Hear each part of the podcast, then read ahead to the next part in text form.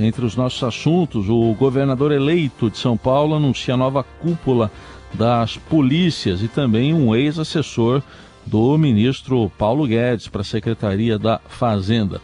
Outro tema para a gente abordar refere-se aos ministros do novo governo, que foram alguns dos ministros que já foram avisados de que extremistas tentarão impedir a posse de Lula. Lula que se manifestou ontem também sobre atos antidemocráticos que estão ocorrendo e a participação, na visão dele, do presidente Jair Bolsonaro nesses atos.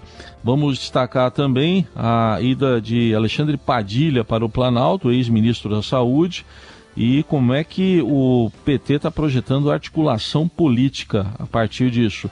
E também uma resistência dentro do PT ao nome de Simone Tebet temas para nossa conexão com Pedro Venceslau, que a partir de agora se junta a nós aqui no Jornal Dourado. Oi, Pedro, bom dia. Bom dia, Carol, bom dia, Raíssa, bom dia a todos. Pedro, vamos começar falando aqui sobre São Paulo e esse desembarque de parte de Brasília aqui no governo paulista. Pois é, uma estratégia parecida com a do João Dória quando assumiu o governo em 2019, que abraçou ministros que estavam perdendo o emprego em Brasília. E são bolsonaristas, mas bolsonaristas, digamos, light, esses que vieram aqui para São Paulo. E são considerados técnicos, né? Uh, na, na, na Fazenda, aqui na Secretaria de, da Fazenda, o Tarcísio anunciou o Samuel Kinoshita. Kinoshita que era um assessor do Paulo Guedes, uma espécie de braço direito dele no Ministério da Fazenda.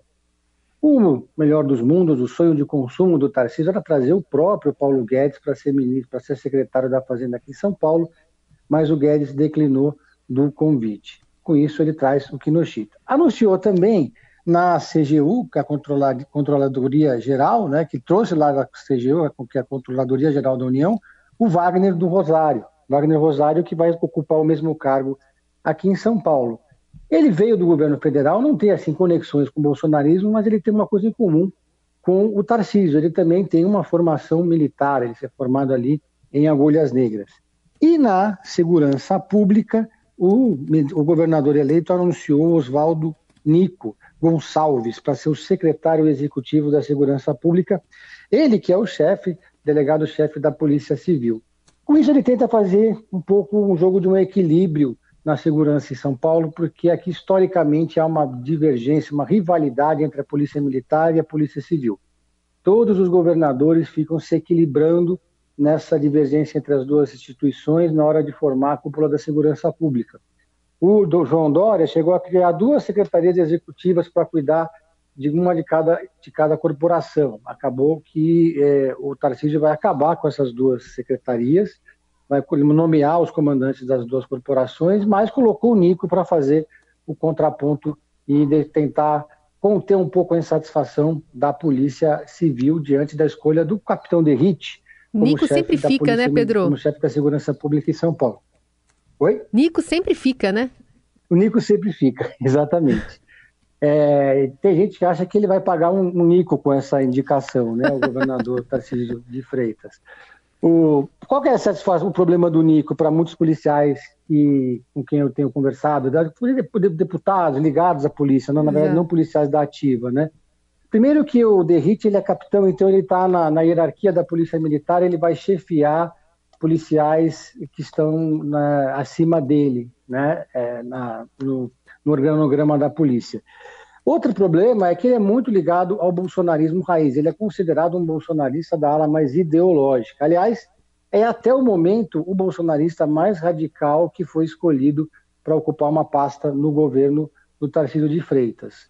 É, o Tarcísio tem sido cuidadoso na escolha dos seus secretários, tem contemplado a ala bolsonarista, mas a ala bolsonarista que não é essa ideológica, mas justamente na pasta da segurança pública, que é uma pasta tão sensível, ele escolheu um deputado que é afinado com toda essa agenda radical. É contra o uso de, de câmeras nos uniformes dos policiais, é, enfim, é um antipetista radical, tem toda essa militância.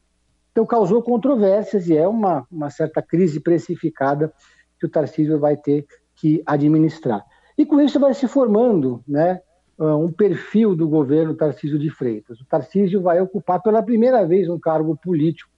Nunca foi eleito, ele, ele até dois, quando até quatro anos atrás ele era um técnico desconhecido em Brasília.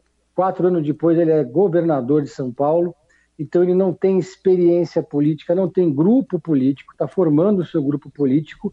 E o perfil que a gente observa nesse governo dele é basicamente deixar a articulação política toda na mão do Gilberto Kassab.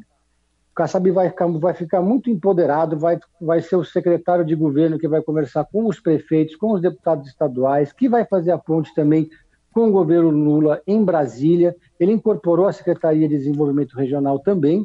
E, de certa forma, é, o, o Kassab passa a ser um pouco o zelador do projeto de poder do Tarcísio daqui para frente. O Kassab vai ter, por exemplo, a missão de cooptar todos os prefeitos que estão hoje no PSDB, são mais de 300, 400 prefeitos do estado de São Paulo. E nesses 28 anos de governo do PSDB, estavam alinhados ao Palácio dos Bandeirantes e davam sustentação aos governos tucanos. O, a missão do Kassab é justamente implodir o PSDB em São Paulo, cooptar esses prefeitos, criar uma base sólida e montar um grupo político para o Tarcísio, que está num partido pequeno que é o Republicanos. A tendência natural é o Tarcísio, inclusive, migrar para o PSD do Gilberto Kassab e o PSD ocupar o lugar do PSDB em São Paulo, se tornando o maior partido do Estado e, portanto, criando aqui uma base importante. Ainda faltam indicar algumas secretarias importantes, como, por exemplo, a de Cultura e também a secretaria, uma eventual secretaria da Família. São espaços que podem ainda ser ocupados por bolsonaristas e há uma expectativa entre eles em ocupar esses espaços. Agora, uh, o Tarcísio deu uma sinalização recente numa entrevista de que não era um bolsonarista raiz, depois isso pegou mal, ele acabou indo para Brasília tirar uma foto com o presidente, botou essa foto nas redes sociais, diz que é muito leal ao presidente, mas já está se distanciando uhum. e esse, esse governo dele está mostrando essa cara. Né? É. Bom, vamos continuar acompanhando essa transição em São Paulo, mas a gente fala também aqui sobre o, a transição lá para o governo federal, mas que agora está sendo impactado também por alguns acontecimentos. É, ministros do novo governo, foi um, a gente trouxe mais cedo aqui a informação da Vera Rosa, direto de Brasília. Ministros do novo governo já foram avisados, alertados de que extremistas vão tentar impedir a posse é, de Lula. Antes de você citar isso, mais propriamente, que disse a Vera, Pedro, vamos colocar aqui o que para o nosso ouvinte, para você, o que Lula disse ontem sobre o fato de um incentivo para essas manifestações antidemocráticas. Todas as vezes que eu perdi, eu telefonei para o vitorioso para cumprimentá-lo pela vitória. Esse cidadão, até agora, não reconheceu a sua derrota. Esse cidadão continua incentivando os ativistas fascistas que estão na rua. E tivemos também o secretário de Segurança Pública lá do Distrito Federal, o Júlio Danilo, falando sobre a análise de imagens para identificar os vândalos. Tivemos acesso a diversas imagens, não só né, de câmeras locais, de câmeras dos prédios, pessoas também que estavam populares, nas redes sociais, diversas redes sociais também veicularam imagens. Então há um vasto material aí que contém imagem dessas pessoas que, que agiram dessa forma criminosa. Bom, Pedro, tem o um aspecto político, tem o um aspecto policial, mas uh, o que, que você diz desse alerta aí que a Vera Rosa nos informa hoje que ministros já estão recebendo de gente que vai tentar impedir a posse? Esse alerta, esse furaço da Vera Rosa joga a luz sobre uma, um problema que a equipe de transição está tendo que administrar em Brasília, que é ligado à posse do presidente Lula. O que acontece? A transição está sendo feita com um governo hostil, em um território geográfico governado por um governador que também é hostil, que é o Ibanês, que é um governador bolsonarista. Então, existe um foco de tensão entre, sobretudo, entre a, entre a transição e a Polícia Militar e a Secretaria de Segurança Pública do Distrito Federal. O PT deixou isso muito claro em declarações, mas também em cobranças que foram feitas ontem, que há uma insatisfação pelo fato de que absolutamente ninguém foi preso durante aqueles atos de vandalismo registrados em Brasília. A Polícia Militar assistiu a tudo e não prendeu ninguém. o comandante da Polícia Militar do Distrito Federal depois veio alegar que, que, era muito arriscado fazer qualquer prisão naquele momento, que a missão deles era dispersar. Mas até o Ministério Público e até a Polícia Federal, eles estranharam o fato de não haver sequer uma detenção.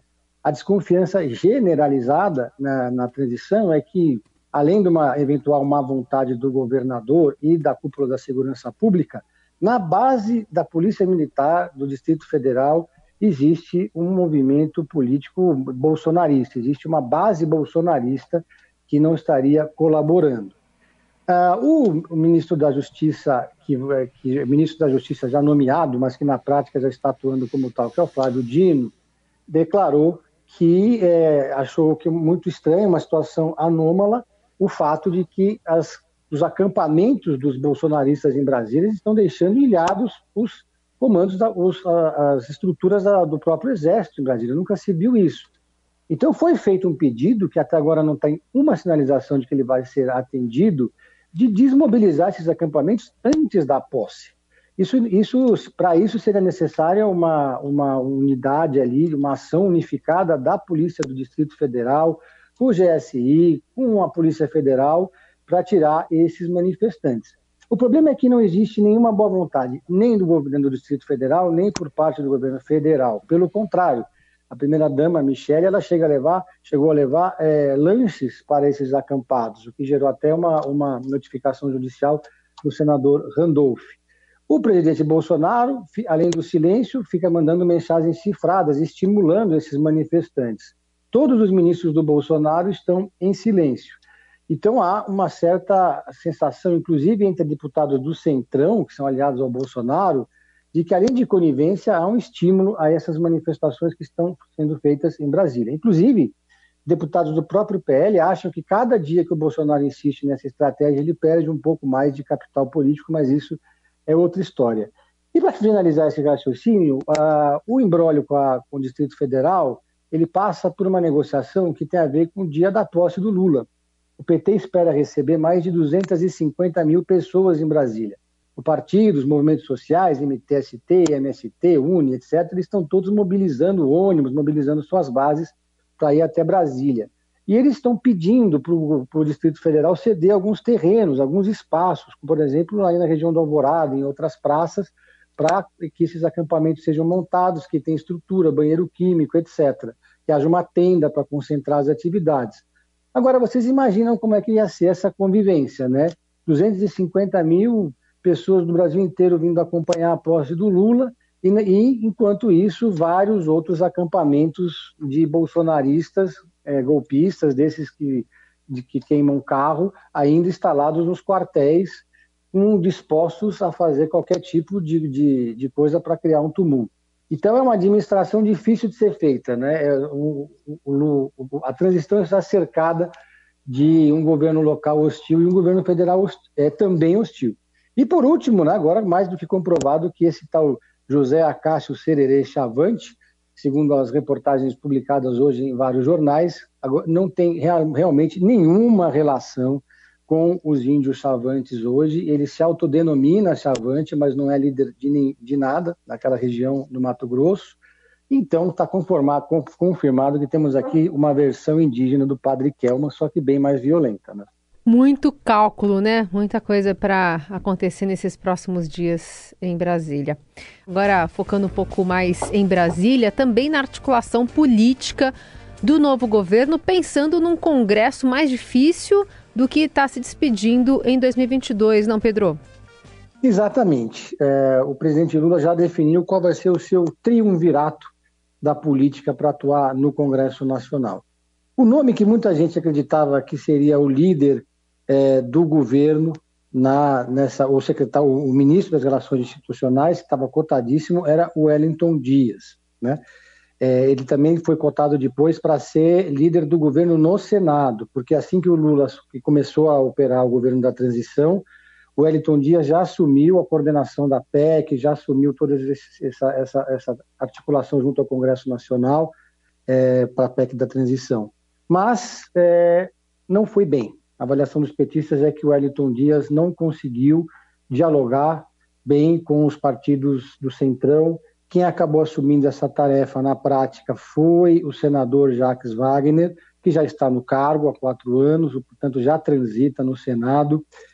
O Lula chegou a sondar o Jacques Wagner para ser o seu ministro das Relações Institucionais, ou seja, esse ministro da Política.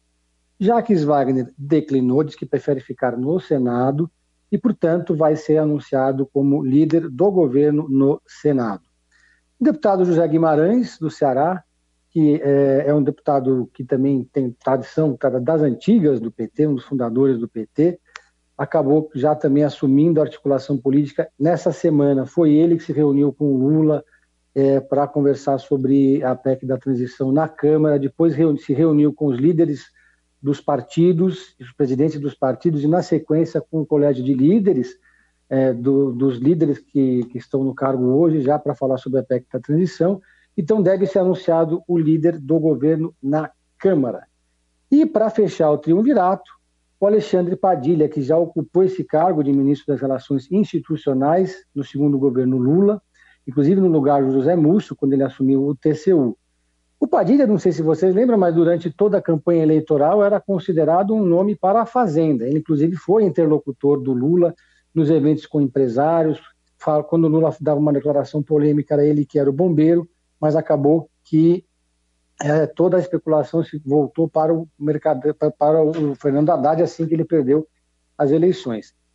Na, na transição, o Padilha, que é médico, né, especialista em doenças infecciosas, assumiu a coordenação da transição na saúde. Então já teve gente também achando que ele fosse é, ser o responsável pela, pelo Ministério da Saúde, mas não, vai assumir a coordenação política. Com isso, é, é, o, o Lula escolhe um perfil de três petistas que são da sua extrema confiança, são três petistas pragmáticos que transitam no partido além das correntes internas, porque o PT é um partido muito dividido, que tem, vive as turras com muitas disputas internas nas suas correntes, e também são petistas que são bem aceitos pelos outros partidos, são pelos outros partidos, são considerados políticos jeitosos.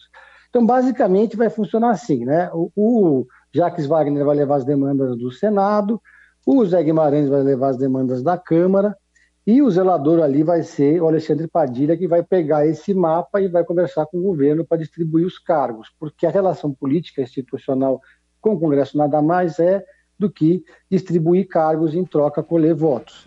Então, Sim. essa distribuição, esse mapeamento vai ser feito dessa maneira, enquanto Lula vai criar, vai colocar na Secretaria de Governo alguém provavelmente ligado ao MST ou aos movimentos sociais, para aí sim fazer essa ligação, essa conversa e abrir uma mesa de escuta para os movimentos sociais que ficaram muito, eh, digamos, alijados do, do, do, do, PT e do governo desde a gestão de Dilma Rousseff.